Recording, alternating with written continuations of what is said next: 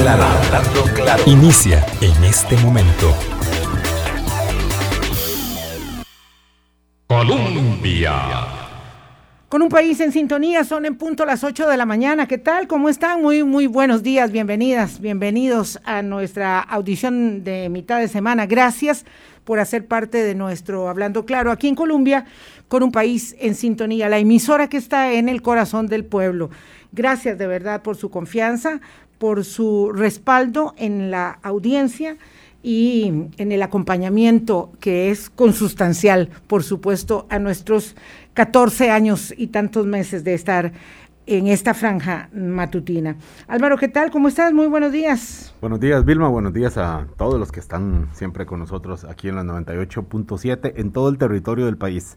En los últimos días, por distintas circunstancias, he tenido que, que moverme bastante lejos de acá del, del Valle Central y le doy vuelta a todo el dial y el 98.7 es de los que mejor entra cuando uno va conduciendo en el carro y esto pues eh, significa que probablemente nos están escuchando bastante lejos y además mm. por vía digital pues fuera de las fronteras, quienes quieren seguir eh, el, el, pulso de la situación aquí en Costa Rica, muchas personas que viven bueno, estudiando fuera, en Estados Unidos, trabajando.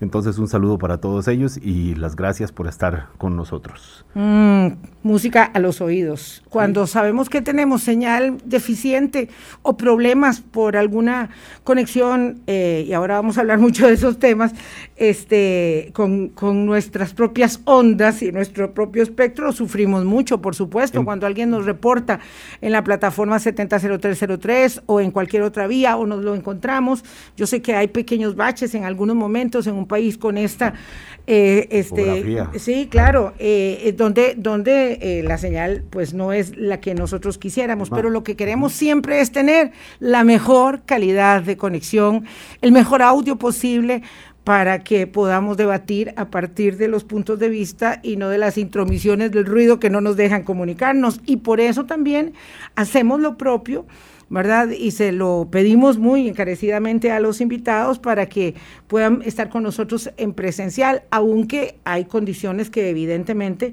establecen eh, la, necesidad de la virtualidad. Así que bueno, eh, en eso estamos. Información internacional importantísima la que vamos a intentar eh, darle cabida esta misma semana y si no la próxima tiene que ver con el, histórico fallo de culpabilidad del policía que mató a George Floyd. Ayer a 40 años sentenciaron al oficial de la policía Derek Chauvin en aquel eh, asesinato, ahora se le puede llamar sin, bueno, eh, evidentemente ya con, con, alcance legal, eh, ocurrido en mayo del año pasado, que desató una ola de protesta de corte racial. Es una noticia que, viendo las reacciones, ha generado pues alivio para algunos sectores, aunque siempre algunos otros dicen que, que, es poco, que es solamente una, una parte de que, y que obviamente no alcanza para resarcir, por supuesto, el daño causado. Eh, murió esta persona negra eh, en, recordemos, debajo de la rodilla del oficial que ahora es... Eh, Ocho minutos y cuarenta y tres segundos para la historia. habían unos dispositivos de seguridad impresionantes en varias de las ciudades de los Estados Unidos esperando eh, todo tipo de manifestaciones y una explosión que pudiera haberse dado de ira eh, y repudio ante una condena que no fuera la que se dio. Bueno, la condena, la sentencia se conocerá en varias semanas, la condena de culpabilidad ya está dada, pero esa condena de culpabilidad que el propio presidente de los Estados Unidos ha reivindicado como un logro de la historia social eh, cultural y política del país, eh, pues por supuesto contuvo, eh, hizo respirar a cientos de decenas de miles de efectivos policiales que estaban distribuidos en varias de las ciudades de los Estados Unidos. Es un respiro y es una marca profunda en una historia eh, de sojuzgación de los derechos eh, civiles de los ciudadanos en los Estados Unidos, una marca que sin duda debemos enfatizar y a la que le vamos a dar cabida en el, en, el programa. En un país, Vilma, donde este tipo de condenas son muy escasas y donde este tipo de crímenes son mucho más comunes de, los que, de lo que quisiéramos, por supuesto. Entonces se considera un hito esto que ocurrió ayer en, sobre mm. este crimen en Minneapolis, en la ciudad en, del estado de Minnesota, al norte de Estados Unidos, y que recordemos que marcó en buena medida el ritmo del proceso electoral entre Donald Trump y Biden. O sea, las implicaciones van eh, muchísimo más allá, por supuesto, de la, de la reivindicación de la minoría negra ante la, violencia y el autoritarismo de fuerzas. Claro, no es una reivindicación en efecto, como lo decís, de la minoría negra, es una reivindicación de la condición humana y de los derechos humanos de todas las personas sin distingo alguno. Vamos a hablar de ello. Hoy nos complace darle la bienvenida a don Mario Montero. Esto lo tenemos así como semanalmente establecido. ¿A quién le toca el turno la próxima semana para hablar del desarrollo de la tecnología 5G? Y esta semana, incuestionablemente, nos correspondía hablar con don Mario Montero, que es el presidente de la Cámara de Infocomunicación y Tecnología, Infocom para abordar un tema que hasta hace poco era un tema, digamos, de puerta para adentro de los entendidos, de los expertos, eh, y hoy todos los que no somos entendidos y no somos expertos, sí sabemos que existe alrededor de la reactivación económica del país, alrededor del desarrollo futuro de mediano eh, y largo plazo y seguramente también de corto plazo, un determinante, eh, un condicionante que es el desarrollo eh, de la tecnología 5G. Y bueno, la Cámara de Infocomunicación, la Cámara de Infocomunicación y Tecnología, Infocom, ha dado un paso adelante, estableciendo, poniendo sobre la mesa algo de lo que hemos venido hablando durante semanas y nadie ha podido concretar eh, en, unos cuantos párrafos muy claros y precisos como lo ha hecho Infocom, que es la hoja de ruta para el despliegue de la tecnología 5G. De modo que habiendo empezado este tema, yo diría que este es el quinto o sexto programa este, que hacemos sobre el tema. Le agradezco muchísimo a don Mario la disposición, la colaboración para eh, ayudarme a entender algunos de los asuntos relativos a este tema tan complejo y estar aquí en la mesa de Hablando Claro. Buenos días, don Mario Montero. Buenos días, doña Vilma. Buenos días, Álvaro, a todos sus radioescuchas. Eh, es un gusto para mí estar acá. Eh, no solo compartiendo los, temas cruciales, digamos, eh, alrededor de 5G, eh, con su audiencia y con los miles de seguidores que tiene su programa en, plataformas digitales.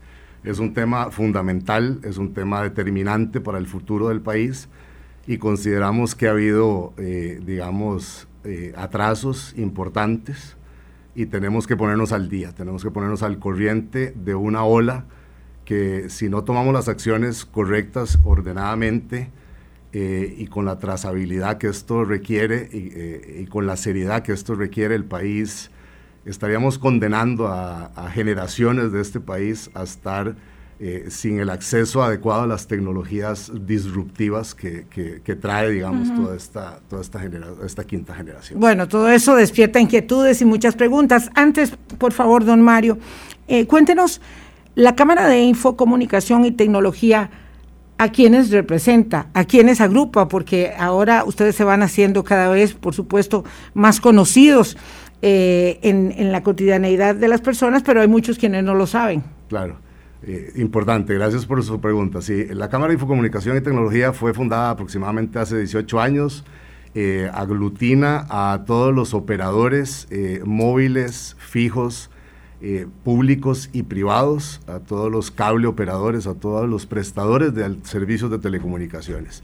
También tenemos una serie de empresas que prestan servicios relacionados, digamos, con el ecosistema. Eh, tenemos también firmas consultoras internacionales y locales que de alguna forma también están vinculados a la industria de telecomunicaciones. Somos aproximadamente 60 afiliados, empresas de, de todo tamaño. En realidad tenemos empresas desde los tres operadores móviles, eh, ¿verdad? Que, que, ampliamente conocidos por todo el público, eh, hasta eh, operadores, cable operadores rurales, empresas pequeñas, de todo tipo en realidad. representamos un ecosistema importante. Le entiendo bien que el ICE o grupo, parte del grupo ICE forma parte de la Cámara de Infocomunicación, entonces. El grupo ICE es un afiliado de Infocom desde hace muchísimos años, es un afiliado con altísima participación y cómo podemos nosotros representar a la industria de telecomunicaciones si no tenemos al, operador dominante eh, en, nuestro foro. Claro, imagínense entonces que aquí, para llegar a un acuerdo como el que dieron a conocer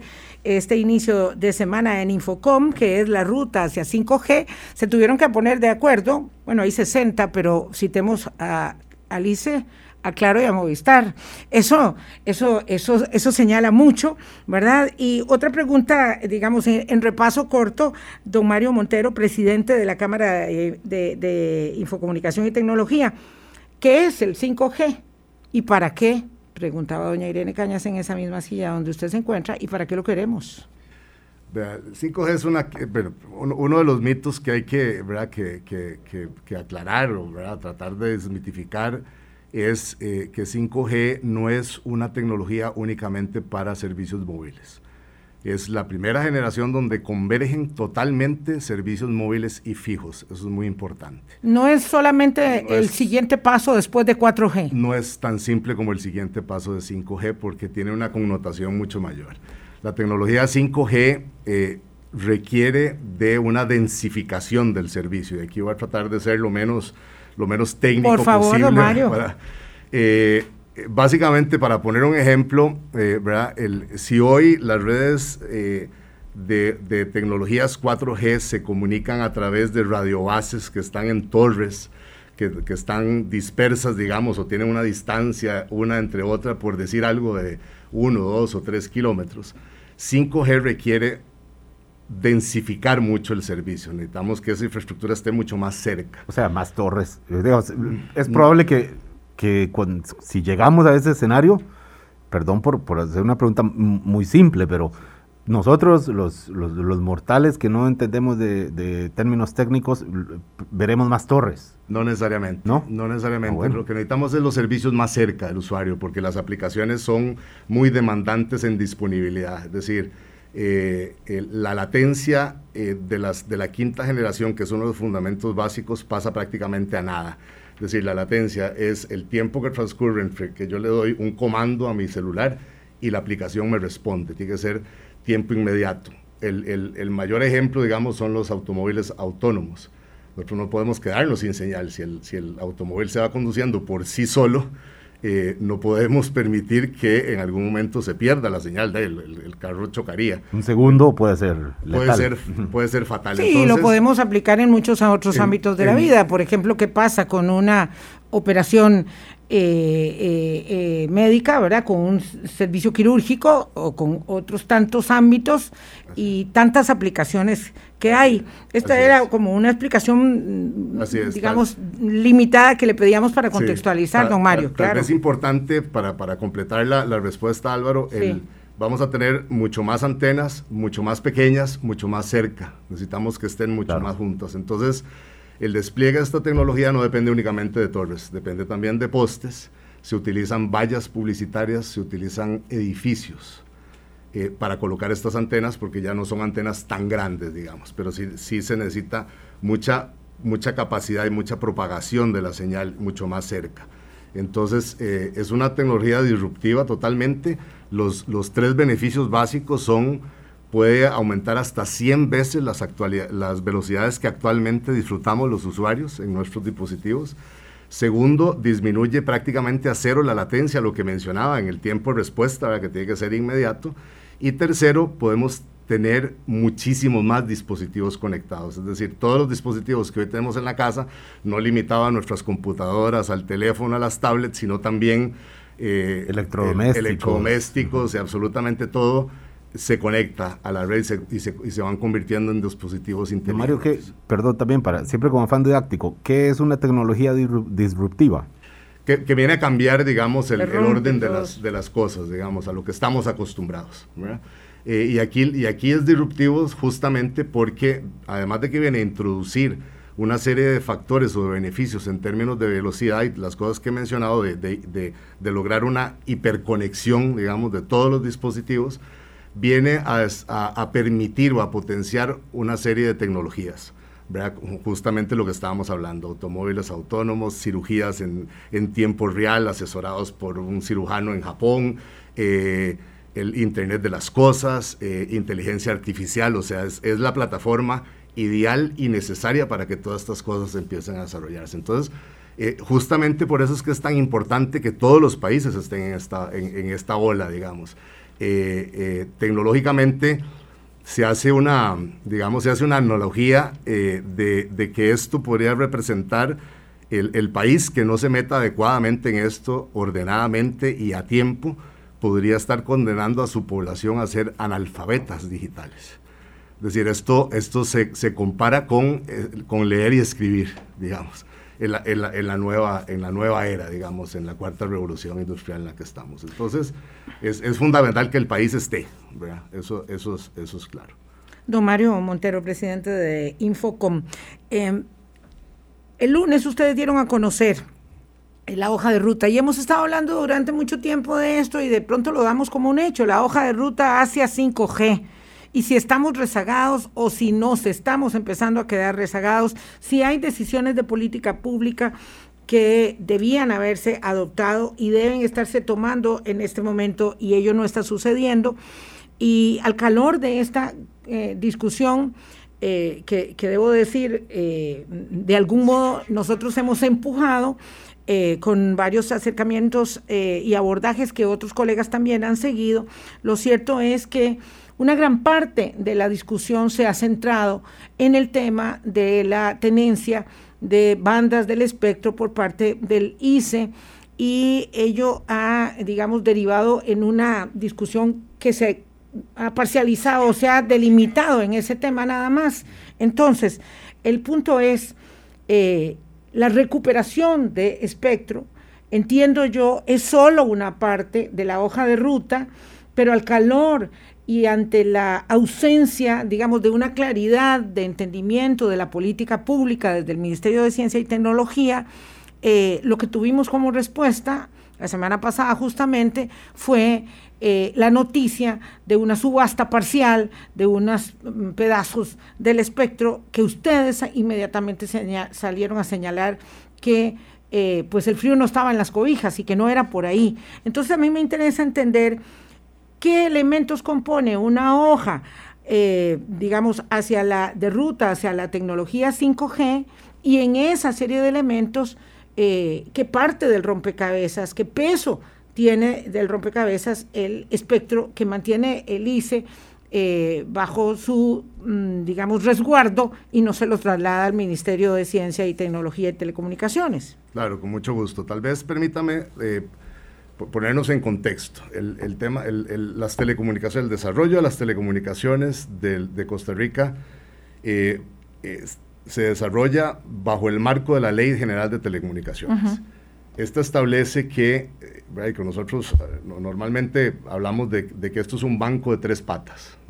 Estamos hablando de que está la rectoría, es el MISIT, el regulador, que es la SUTEL, y la industria de telecomunicaciones. Los tres somos responsables del desarrollo de, las telecomunicaciones. Obviamente al MISIT el que, es al que le corresponde desarrollar la política pública.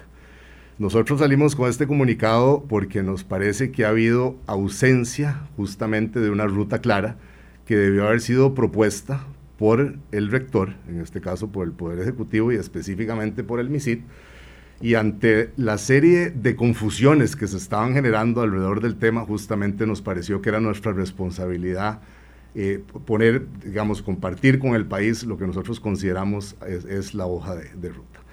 Lo otro, en esto no hay mucho que inventar. Ya las grandes organizaciones mundiales, eh, la UIT, GSMA, ACIET, muchos organismos expertos han definido cuál es la ruta para desarrollo de 5G. Eh, en cuanto a espectro y en cuanto a una serie de, variables. Entonces aquí, digamos que nosotros lo que esperábamos es que las autoridades tomaran esas grandes líneas eh, de desarrollo mundial y las, y, las propusieran al, país. Nosotros consideramos que esto, este ejercicio se pudo haber hecho el año pasado, ¿verdad? la rectoría pudo llamar a, todos los actores, a los operadores, obviamente incluyendo al ICE y al regulador, y hacer una propuesta de hoja ruta y abrir unas mesas de discusión, unos foros, unas audiencias públicas, y, ya posiblemente estaríamos más adelantados. Eh, con respecto al, a los elementos críticos, nosotros los hemos esbozado claramente. El tema, el desarrollo de 5G no depende exclusivamente del tema de frecuencias, pero sí es un tema medular, es un tema crucial. O sea, sí pasa por ahí. Sí pasa por es una condición necesaria, aunque no suficiente. Es una condición necesaria, pero hay otros elementos. Entonces, el, una de las cosas importantes que tenemos que aclarar aquí, aquí con este comunicado también estamos tratando de generar cultura, porque se, se empieza a hablar eh, abiertamente y cotidianamente de 5G sin entender cuáles son las implicaciones. Entonces, lo primero que tenemos que aclarar es lo que decía hace, hace unos minutos, 5G no es solo, eh, no pasa única y exclusivamente por redes móviles, también incluye las redes fijas, es una convergencia de todas las redes. Dos, 5G no es un asunto que se resuelve de la noche a la mañana, no es como soplar y hacer botellas. 5G no es que prendemos un switch y ya mañana estamos todos conectados en 5G. Es un proceso eh, eh, extenso y sumamente intensivo en inversión de capital, en infraestructura. Necesitamos conectar todas esas cientos de radiobases, hablemos ahora, eh, de lo que hablábamos, de todas estas antenas. antenas eh, tienen que estar conectadas con fibra óptica. Entonces el despliegue de fibra óptica es, muy importante. Luego, eh, y para nosotros lo más importante es que debe haber una política pública clara, debe haber un cronograma, debe haber una hoja de ruta de país para que todos los actores, no solo operadores, sino también usuarios y empresas relacionadas con el desarrollo de tecnologías, aplicaciones, contenido, capital humano, experto, etcétera, tengan claro de cuánto va a durar esto, cuánto tiempo nos va a tomar y qué pueden esperar. Y ese es el paso uno. Y ese es el paso uno, que además debe darse en paralelo, eh, y es el paso que nosotros estamos incentivando con esta hoja de ruta, que, que en realidad debió haberse dado el año pasado y debió haber sido promovida por las autoridades. ¿Por el MISIT? Por el MISID, definitivamente, esto es, una decisión de, política pública, esto, esto, es una decisión país, es una decisión del Poder Ejecutivo, pero nosotros lo que sí instamos y hemos llamado con, con vehemencia y con mucho respeto a las autoridades es que esto no se debe ver como un tema político. Esto debe verse como No, es un tema de política pública, es claro. Tema, es un tema de decisión país. Es cuál es el país que queremos a futuro. Don Mario. Eh, y esto debe trascender, perdón, esto debe trascender el periodo el periodo electoral o el periodo presidencial de cuatro años. Es, una política pública. De Estado, una política de Estado. Don Mario Montero, eh, presidente de la Cámara de Infocom. Eh, de, Infocom. Eh, en, antes, en respuesta corta, antes de ir a esta primera pausa, este proceso en total, pues estamos hablando de que nos llevaríamos años hasta poder decir, bueno, ya tenemos aplicando la tecnología 5G pensando en que todo se aclara pronto y funciona pronto. ¿Cuántos años podríamos estar hablando, don Nosotros hablamos de que optimistamente si aceleráramos mucho y se tomaran las decisiones que hay que tomar urgentemente y pudiéramos arrancar con, con un proceso paralelo de pruebas, y ahorita podemos ahondar un poco más en la parte de esa experimentación, nos tomará alrededor de 24 meses, en el mejor de los casos, siendo muy optimistas, porque como les decía, esto, esto no sucede de la noche a la mañana. Primero, hay que recuperar el espectro necesario, hay que distribuirlo adecuadamente, equitativamente entre todos los, entre todos los, entre todos los operadores, digamos, eh, eh, y eso sabemos que en este país una licitación de esa magnitud toma posiblemente más de un año, posiblemente unos 18 meses, pero hay, cosas que se pueden ir haciendo en paralelo. Si la hoja ruta está clara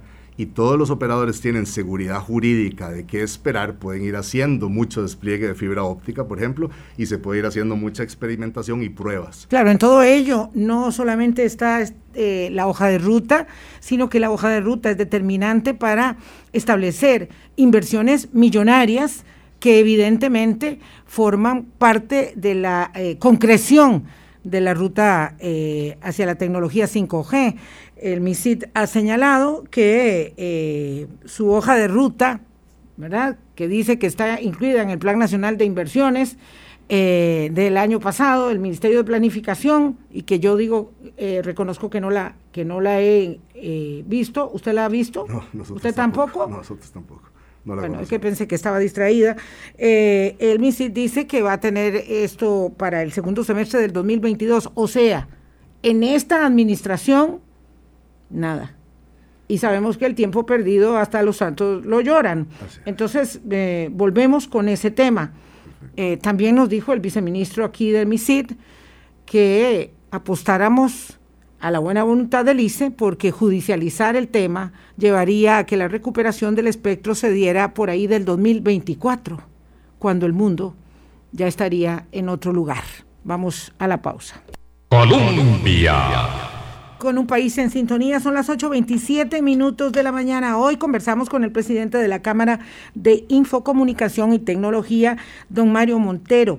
Esta es la agrupación donde están, donde están los que están, donde están los que mandan, los que hacen que sea posible que nos comuniquemos, que nos vinculemos en estas eh, vías, en estas rutas ¿verdad? Ese es el MOP del futuro, ¿verdad? Donde están los que nos permiten conectarnos, pero las condiciones, ¿verdad? Hay que establecerlas, afianzarlas y en una dinámica tan acelerada ir, digamos, renovando eh, las reglas del juego. Hoy estamos en 2021 con la expectativa de que el 5G eh, es un, paso eh, en el devenir de la humanidad que debemos acelerar y dónde nos encontramos nosotros los costarricenses.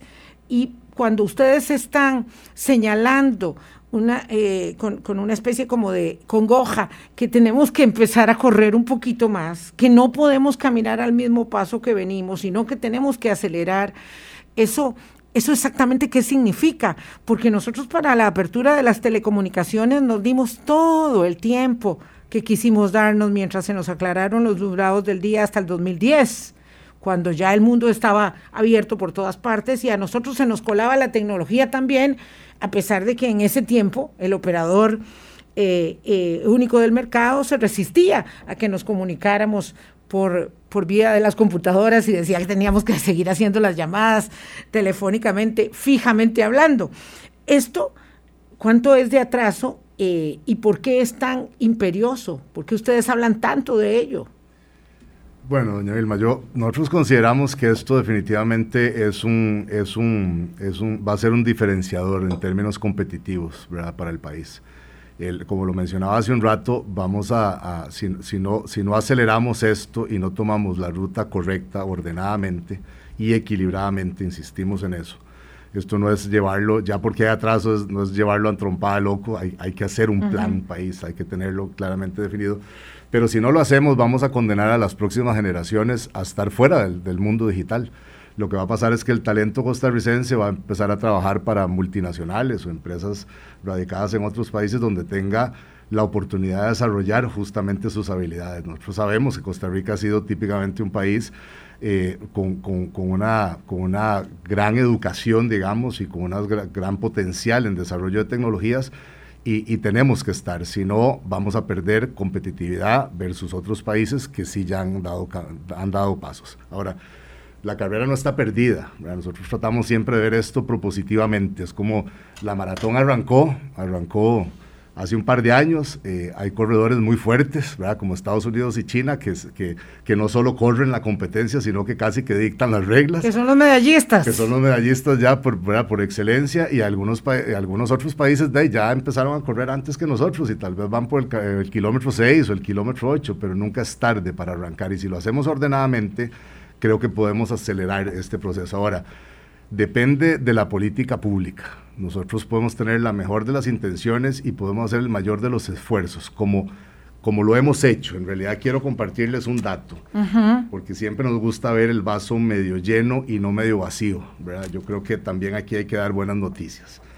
Costa Rica, nosotros ustedes saben que estamos en el proceso de adherirnos a la OCDE. ¿Cómo no?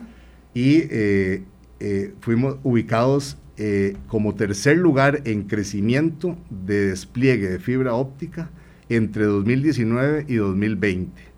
Tercer solo, lugar. Tercer lugar, solo por detrás de Israel y del Reino Unido. En crecimiento. En crecimiento. Eso puede ser que partimos de una base bastante Hablamos de los corta. 38 miembros.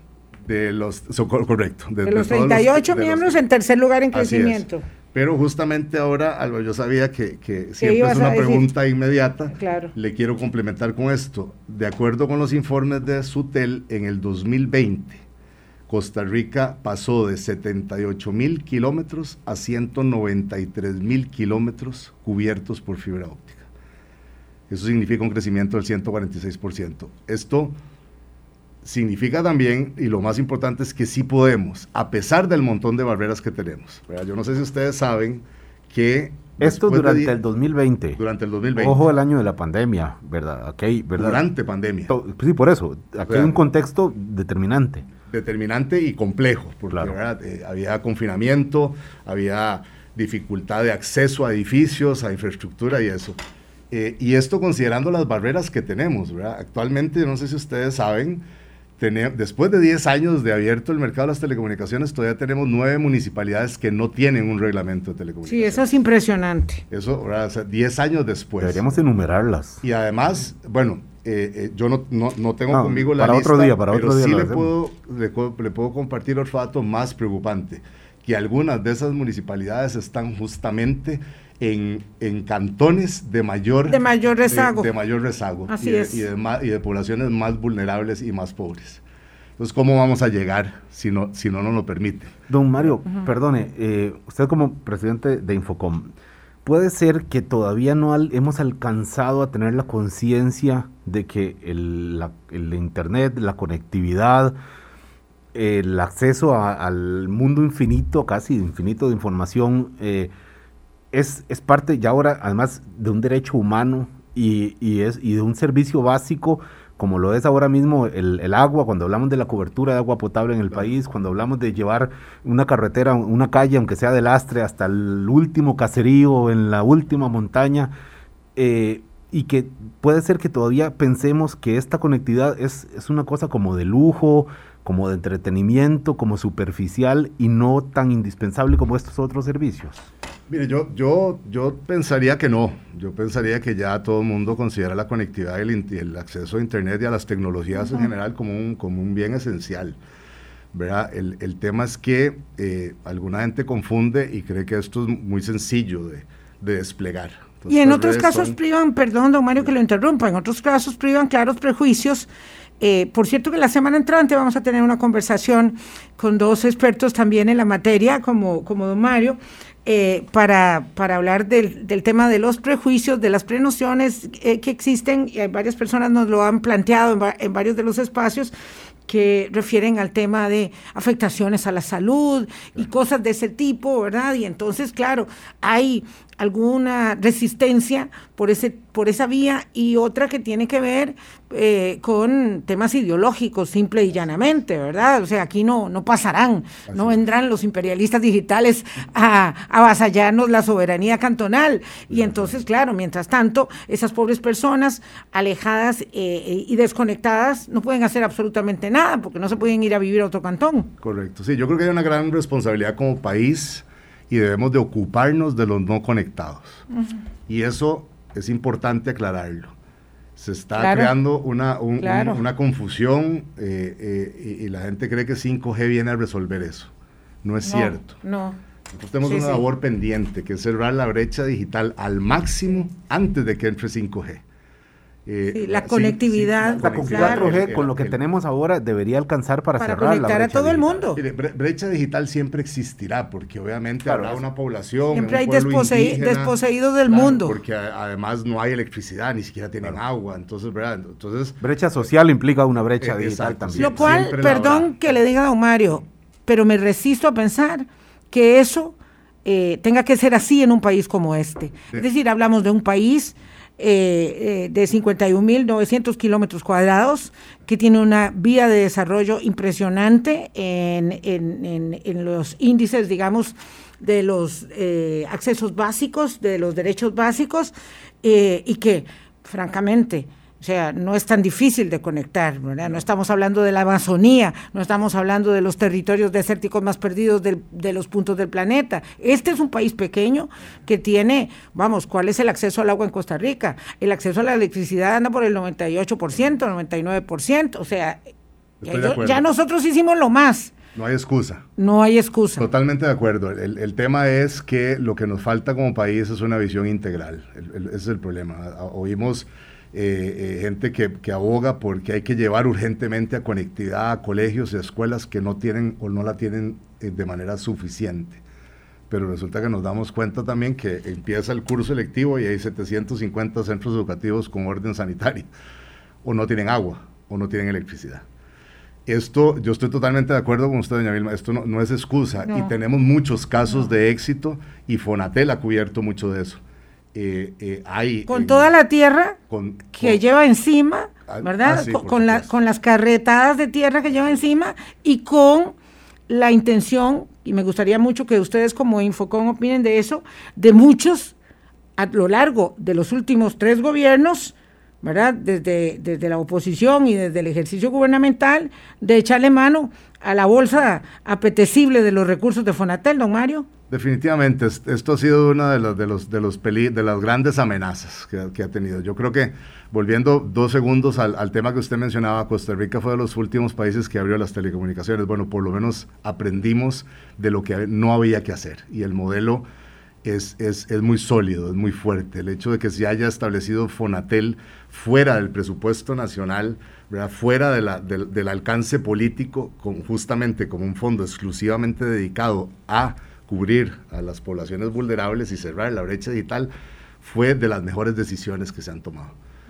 Yo he visto en otros, en otros países con mercados mucho, mayor, mucho más grandes, donde recaudan mucho más para este fondo, pero el fondo termina en la caja única del Estado y se termina desviando para otras cosas.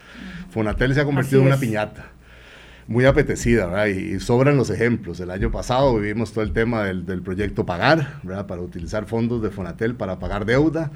Eh, luego, eh, eh, para, para, alfabetización digital, que creo que es un término que se ha, o se ha utilizado perversamente. La digitalización, la alfabetización digital, perdón, no es un tema únicamente para estudiantes y para, para efectos académicos, es para para educar a toda la población y darle acceso educado a, las, a, la, a la digitalización. Claro, y, y, colateralmente, ¿verdad? Como dice aquí César Vargas, que vive en Illinois, él pudo venir a trabajar a Costa Rica, dice, pude ir a trabajar a Costa Rica gracias al acceso a Internet y eso podría traer mucho más turismo.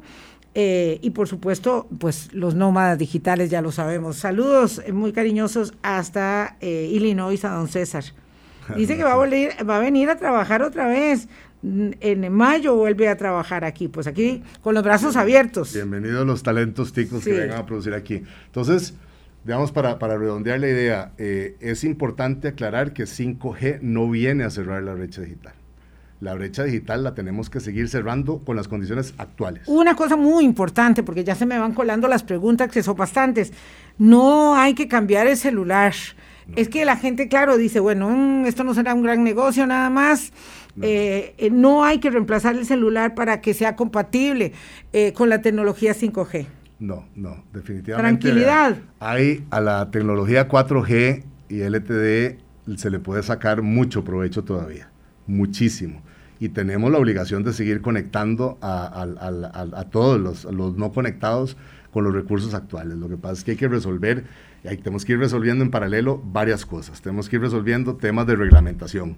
Municipalidades sin reglamentos no se vale eh, no se vale que desarrolladores de obra pública como el Ministerio de Obras Públicas y Transportes no consideren el tema de telecomunicaciones en sus planes de ampliaciones o de construcción de carreteras. No lo están haciendo para nada, don Mario. No lo hacen. Vean, nosotros... O sea, que cuando haya que pasar eh, ah, fibra óptica, habrá que mm, hacer como, como hace acueductos cuando... Nos ha pasado, les voy a poner un ejemplo, que Ruta 32, que es una ruta tan crítica porque el, dos de los principales cables submarinos que aterrizan en Costa Rica aterrizan justamente en Limón.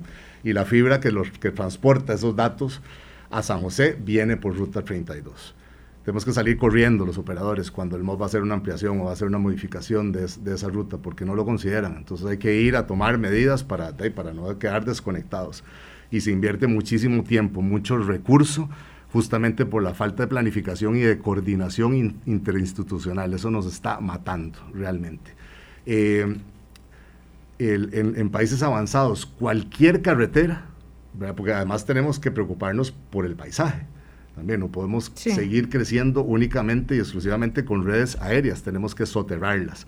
Las carreteras son ideales para que contemplen los ductos necesarios para que ahí viaje la, fibra. Y debe ser un elemento fundamental en obra pública, en, en, cualquier tema que tenga que ver con desarrollo de obra pública país. Don Mario Montero, presidente de la Cámara de Infocomunicación y Tecnología, dice don Julio Blanco que por dicha existe Infocom y otros operadores que están presionando, porque si no, dice que si no fuera, eh, bueno, su crítica es muy directa, si fuera por el ICE y el Ejecutivo estuviéramos destinados al atraso tecnológico por la incapacidad técnica y, por ideologías que también están posicionadas en este tema.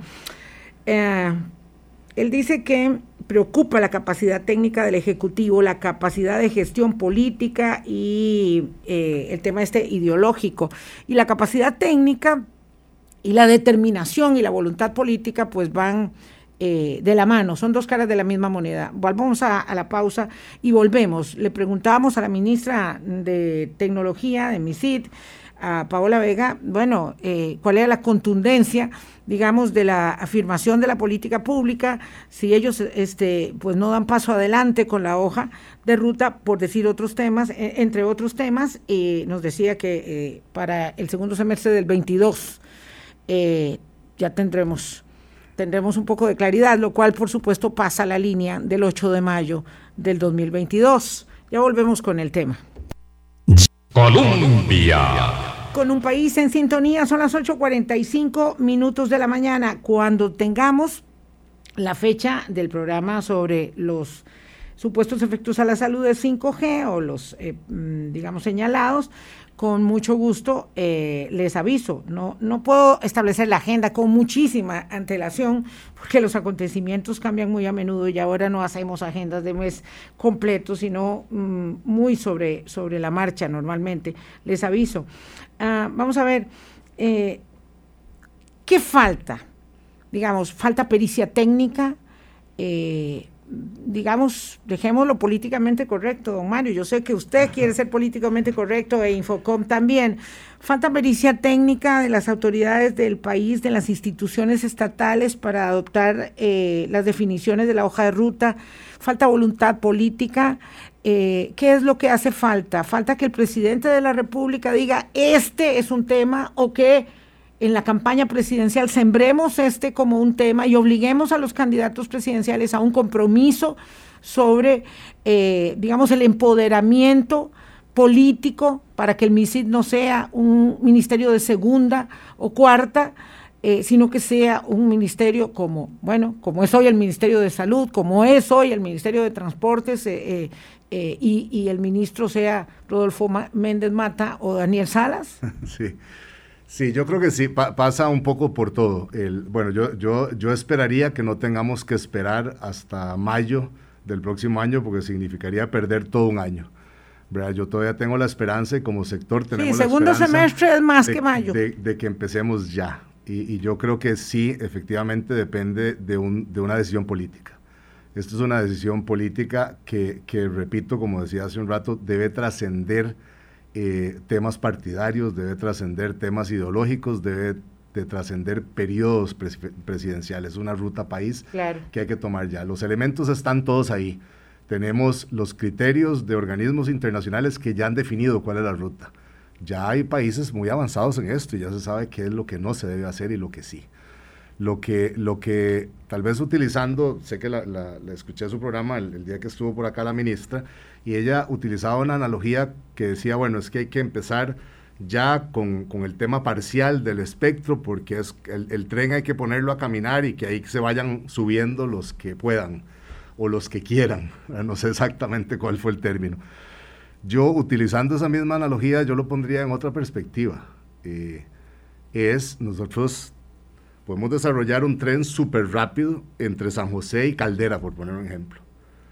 Pero resulta que si no tenemos las condiciones integrales que garanticen que todos nos podemos subir en ese tren y que vamos a llegar a Caldera, eh, no, se vale, porque en este ejemplo lo que, lo que estaría pasando es como que este tren súper rápido solo nos puede llevar a Orotina. Y de ahí cada uno tiene que bajarse a ver en qué se sube, en un bus o en un taxi. O, ¿Cómo llega? exactamente, y cómo llega hasta el otro destino. No se vale, tiene que verse integralmente. Entonces el tema del espectro nosotros lo que, lo que consideramos que las autoridades ya tienen que tomarlo por, por los cuernos. Y nosotros no nos explicamos porque teniendo al ICE dentro de nuestra agrupación, nosotros en realidad, y para serles honestos, no hemos visto una resistencia del grupo ICE. No. ¿Y qué es lo que eh, ven? En realidad lo, lo, que nos falta es lo que, lo que, lo que falta es acción, lo que nos falta, lo que falta es ejecución. Si el, si el, si el, si el Poder Ejecutivo y el MISIT específicamente hubieran establecido una hoja ruta, nos hubieran presentado a los actores, como decía yo hace un rato, regulador, industria, todos los operadores, y nos dicen, esta es la hoja ruta que nosotros proponemos. Sigue todas las directrices mundiales de lo que se debe hacer. Y uno de los temas es espectro y necesitamos recuperar esto del grupo ICE. Y se genera una discusión, yo creo que hubiera sido mucho más fácil. ¿Y a qué atribuye usted, don Mario, o usted como, como presidente de Infocom, verdad? Eh, ¿A qué atribuye que hasta ahora no se haya hecho y que además los mensajes que se emiten ahora dicen que que bueno, para abril o para mayo, como dice la canción, pero del otro año. Lo que, lo que, sí, desgraciadamente, y esto es una, una opinión muy personal, obviamente no, en esto no puedo hablar por la Cámara, pero, pero yo considero que el, que el gobierno no quiere entrarle al tema, quiere patear la bola. ¿Qué razón habría para no hacerlo? Si es parte de una, además de una reactivación económica es parte de la que se ha planteado. y no, y no me calza, con todo respeto, no me calza eh, bueno, con respeto siempre hablamos, aunque disentimos eh, muchas veces con nuestros invitados. No me calza una cosa con la otra, digo, por, el, por un lado el gobierno no quiere entrarle al tema, por otro lado el ICE está dispuesto a devolver el espectro, que es, digamos, un requisito eh, determinante, aunque no suficiente, dijimos, para el despliegue de la tecnología 5G. Una cosa pareciera no calzar con la otra, don Mario. Sí, es una discusión que nosotros tampoco entendemos, porque cuando hemos hablado de esto claramente con el ICE, yo creo que coincidimos todo en la intención, en la importancia de desarrollar esto, de desarrollarlo rápido, de lo que implica para el país en términos de oportunidades y el rol que cada uno de los operadores tiene en, en, claro, este, nadie puede estar en desacuerdo con eso. El tema es cuando el ICE dice, bueno, yo no estoy en desacuerdo con eso, pero aquí mantengo bajo mi eh, potestad, bajo mi llave, con mi candado, el espectro, ahí veremos cuándo devuelvo eso. Es que el tema es que el espectro no es del ICE, es del Estado, es un bien de manial y le pertenece o lo debe tener en su resguardo el Ministerio de Ciencia y Tecnología. Y entiendo que ahí no hay una definición de que eso debe hacerse y no se ejerce esa competencia del Ministerio de Ciencia y Tecnología para decir vamos ordenando las cosas eh, y por supuesto tampoco existe la hoja de ruta. Eso es, eh, eh, en realidad el, tema es así como usted, como usted lo plantea, el, espectro le pertenece al Estado. y lo que tenemos los operadores de telecomunicaciones son concesiones y tenemos que cumplir con un marco regulatorio para poderlas mantener. justamente eso es lo que pasa. Para nosotros el, el MISID debió haberse sentado con el ICE desde el año pasado a decirles, esta, esta es la hoja de ruta país, esto es lo que el mundo tecnológico nos demanda y ustedes tienen esto. Pero claro, estamos al revés. Claro, pero estamos al revés, porque doña Irene dice, no, yo soy la que le voy a informar a mi CID cuál es mi hoja de ruta, y el MISID dice, no, yo aquí estoy esperando que el ICE me dé la hoja de ruta. Entonces aquí tenemos los papeles invertidos. Usted llega a su casa y le dice a su hijo que tiene que ir a la escuela, y el hijo le dice a usted, mire, este papá, este, yo le aviso cuándo. Yo determinaré en qué momento me reincorporo a las clases. Y usted dice, ah, bueno, voy a esperar. Ah, bueno, Sí, yo, yo creo que no, no, da, no da para más, digamos. Yo creo que tenemos por lo menos un año de, rezago en, en, lo que es decisión y definición de política pública. Y lo otro que es muy preocupante es que mientras eso no se dé, porque, repito, el tema de espectro es crucial, es medular en esto, pero no es lo único. Necesitamos trabajar en cerrar la brecha digital con mejorar el despliegue de infraestructura y todo eso. Todo eso nos va a llevar a una situación, o sea, lo mejor que nos puede pasar como país es que cuando llegue 5G, la brecha digital sea la mínima posible, porque esta tecnología genera un riesgo de que más bien la brecha digital se ensanche justamente por lo intensivo. Se acelere a los que ya van, a los que van adelante, que, se aceleren más. Que se aceleren más, pero tenemos que tener a todo el mundo conectado. esa es, una premisa. Entonces. Solo nos queda un eh, minuto, Mario. Ustedes son los operadores, son 60 operadores, pero bueno, ahí están, ya dijimos, el ICE, claro, Movistar. Ustedes ¿Han hablado con el presidente de la República? ¿Han tenido acceso a él? No, no, señora. Desgraciadamente ha habido una, un distanciamiento importante. Veníamos en una, en una comunicación muy cordial y tal vez eso responde a tu pregunta de hace un rato, Álvaro, en el sentido de que por qué no, no hemos actuado antes, por qué no hemos salido. Eh, teníamos una coordinación bastante buena, muy respetuosa y además muy, muy activa, digamos, con las autoridades anteriores pero, pero sí, justamente hace aproximadamente un año cuando hubo un cambio y salieron la, cabeza del, del, Ministerio y del Viceministerio de Telecomunicaciones, hubo una interrupción, digamos, muy, muy, eh, abrupta, muy negativa, digamos. Y hasta ahorita estamos retomando eh, eh, conversaciones y diálogo, pero sí... Sí están retomando. Estamos retomando diálogo pero- medio Con lleno, el MISIT. con el visit, sí, correcto. Pero no han hablado con el presidente de la República, digamos, de la, de la no. importancia que De esto reviste. hem- Hemos hasta solicitado citas con la ministra de la Presidencia, eh, eh, justamente para hacer los llamados de atención, pero, pero, pero, pero con no, básicamente nuestra interacción y después de aproximadamente unos cinco meses sin comunicación, logramos hace aproximadamente 22 días una primera reunión con la ministra y el viceministro. Cinco meses. Don Mario, nos vamos. Muchísimas gracias por la invitación. Creo que eh, espero haber cubierto lo- lo- los temas. Hay, hay muchísimo que hablar eh, en esto. Claro, eh, y, y bueno, claro. será un gusto para mí si lo. Si lo- si- Y nosotros si- continuamos con el dedo en el reglón. Les recomiendo nuestro artículo editorial del día de hoy, nuestro artículo de opinión. Eh, por favor, don José María Figueres, no insista con el manoseo del tema de las vacunas, por favor. Hasta mañana. Hablando claro, hablando claro.